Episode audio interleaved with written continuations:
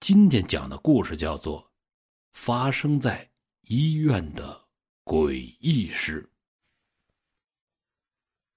我在我们省中医院的针灸科工作，关于医院的秘闻特别多。九十年代，我们那儿的一所医院妇产科出了一场医疗事故，母亲难产大出血，当时医疗条件和技术。不是特别的先进，导致母亲和婴儿双双殒命。然后，当时的院长和主治医师因为这件事儿承受了很大的压力。老院长提前内退，主治医师也被调离了工作岗位，进入后勤部门工作。参与那台手术的医生护士，每晚都会做噩梦，厄运连连。尤其是晚上，在那间手术室，总会有人看到有人影在走廊来回走动。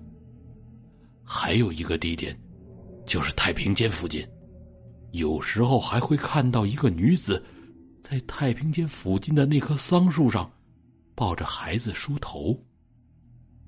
后来又过了两年，当时的主治医师被调回到科室。在某个晚上值班的时候，他凌晨去查房，路过手术室，看到了那对在他手上丢掉性命的母子，在手术室门口哭泣。他当时就吓疯了。再后来，那医院就把整栋楼都拆掉了，那个大夫也疯掉了。但是最后，谁也不敢肯定那个医生看到了什么。这一切也许是真的，也许是个传闻。最近这个传闻又开始风一样的传开了。哎，你们听说过那个传闻吗？别在医院说这事儿，好恐怖的。嗯，这有什么呀？当初的医院都拆掉重建了。刘丽丽是医院的女护士，现在正在实习阶段。小姑娘对这一切。都好奇的很，特别是医院的这些传闻。只见他嘿嘿一笑，对几个女护士说道：“哎，今天晚上我值班，反正晚上闲着也是闲着，要不咱们玩通灵的游戏吧，把当初那一对母子给召唤出来。”胡闹！这可是医院！我冲着刘丽丽嚷嚷了一声，她没有说话。我走之后。他冲我吐了吐舌头，表示不满。天渐渐黑了下来，天空上厚重的黑云，给人一种压抑之感。今晚是我值夜班，医院病房还有一些病人，其实晚上基本没什么事儿，都是护士看着。夜晚，我站在窗口边，点上了一根烟，遥望着黑夜，天上并没有月亮。只有少许几颗星星挂在夜空，那感觉就像天空上扎了一个口子，星光从漏洞里折射出来。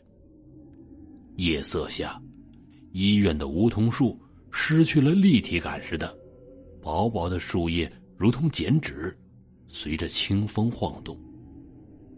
这时候，我突然在梧桐树下看到有一个人影。好像还是个女人，朝我的方向直直的凝视着。这个眼神看得我浑身不自在，于是心想：这这是谁呢？等我低头往下看的时候，树下什么都没有，只有刷刷的一阵风声扫过。当时我脸上并没有什么表情，实际上我的心里早就毛了。我在医院工作多年，怪事我不是没有经历过。就比如说医院里常说的故事，滑棉袄。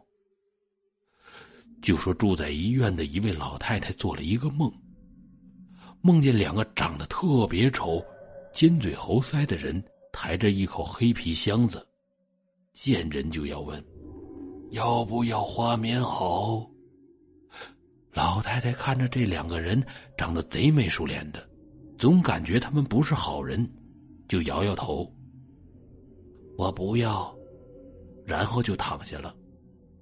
他躺下后，听到那两个人又把箱子抬到旁边的一个病床上，问另外一个老太太：“要不要花棉袄？”老太太听到花棉袄，就答应要了。再然后，这位老太太睡着了。不过等她醒来，已经是第二天了。原来昨天半夜，旁边病床的老太太已经死了。这事儿是怎么知道的呀？还是后来老太太自己说的？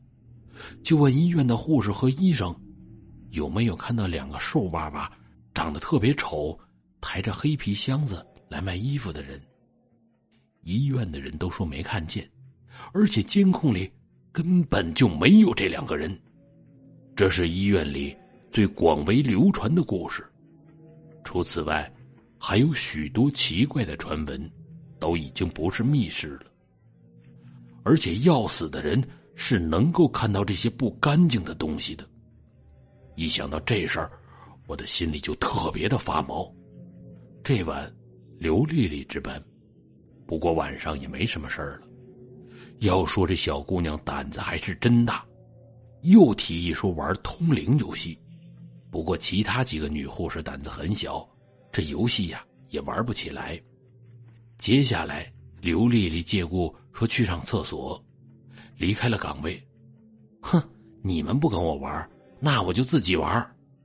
刘丽丽早就准备好了一个红外线温度仪，这个设备是专门用来探测灵异的。只要手里拿着红外线温度仪，就能探测到周围的温度。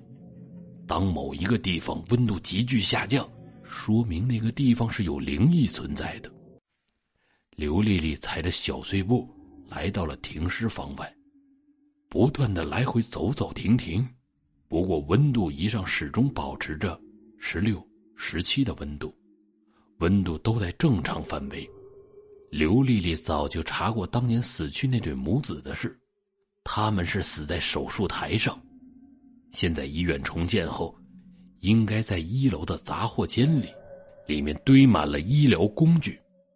他来到杂货间，打开了灯泡，昏黄的光线把整个屋子都照亮了。